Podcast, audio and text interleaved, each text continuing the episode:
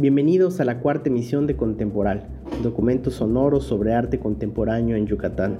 Muchas gracias por continuar con nosotros en este cuarto episodio de cinco, en los cuales estaremos haciendo una revisión de los diversos proyectos artísticos que han tenido lugar en Yucatán durante el siglo XXI.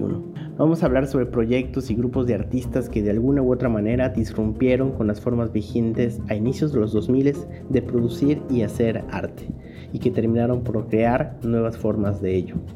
Esto lo hicieron a la par de poner sobre la mesa las inquietudes y reflexiones de una generación que creció en medio de procesos globalizadores, mientras entablaban un diálogo con el arte global a través de nuevos lenguajes, la experimentación y la implementación de otros medios. Mi nombre es Alberto Arceo y seré tu anfitrión en este corto viaje al sureste del país.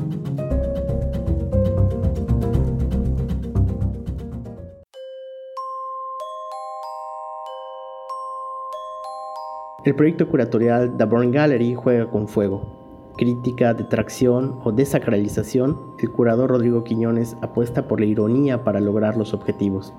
Convocados por Quiñones, los artistas queman sus propias piezas en un acto tan deslucido como performático. Algo incomoda en esa idea. Quemar el arte contraviene a las convenciones afrente el aparato institucional y las ideas de modernidad que privilegia el consumo y la conservación. Confronta al museo, a ese mausoleo de obras de arte despojadas de sus más vitales significados. El proyecto evita las obviedades de la destrucción estéril. Quemar tiene un giro distinto. El fuego es el tiempo precipitado y metáfora de transformación. Su carácter hipnótico, purificador, iluminador e inmaterial activa significados múltiples en el observador. Se acentúa lo efímero, lo irrepetible y las cenizas se vuelven en bucles de la memoria. Para el artista, The Born Gallery es una suerte de altar de sacrificio para sus creaciones, para transformar a través de la imagen encendida el propio interior. The Born Gallery comienza en 2007 en la bodega contigua a la Escuela Superior de Artes de Yucatán, antes la estación de ferrocarriles del estado.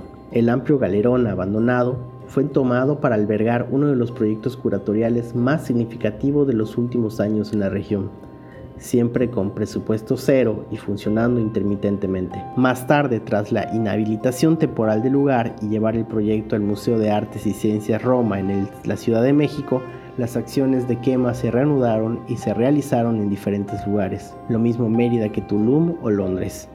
Sin atisbo de oficialidad, paracaidismo artístico prácticamente, dentro de las exbodegas, artistas como Mónica Mayer, Tani Candiani, Eugenio Encarnación, Alonso Maza, Saúl Villa, Vicente Razo, Mónica Castillo, entre muchos otros, han accedido a incinerar alguna obra.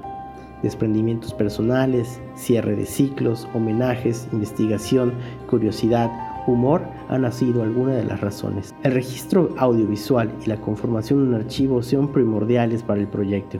El sitio web, los videos o las fotografías de los objetos ardiendo son la plataforma del vínculo, el intercambio y la experiencia. En un roce con el arte-acción se cambia el objeto por la experiencia y la experiencia por el archivo en la red para su flujo infinito. Escuchamos en palabra de Rodrigo Quiñones algunas reflexiones sobre su proyecto The Burning Gallery.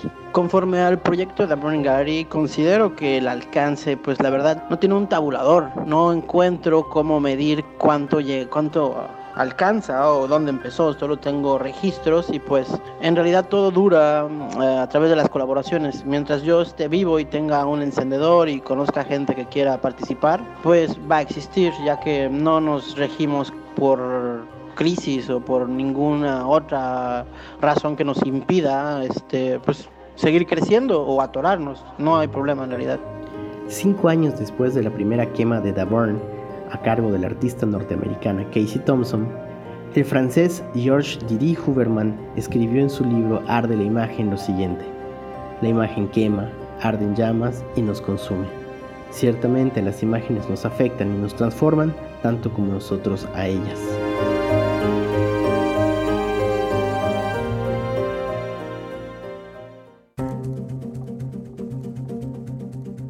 Hemos llegado al final de este podcast. Mi nombre es Alberto Arceo y agradezco que hayas tomado tiempo para escucharnos en un episodio más. Hasta la próxima.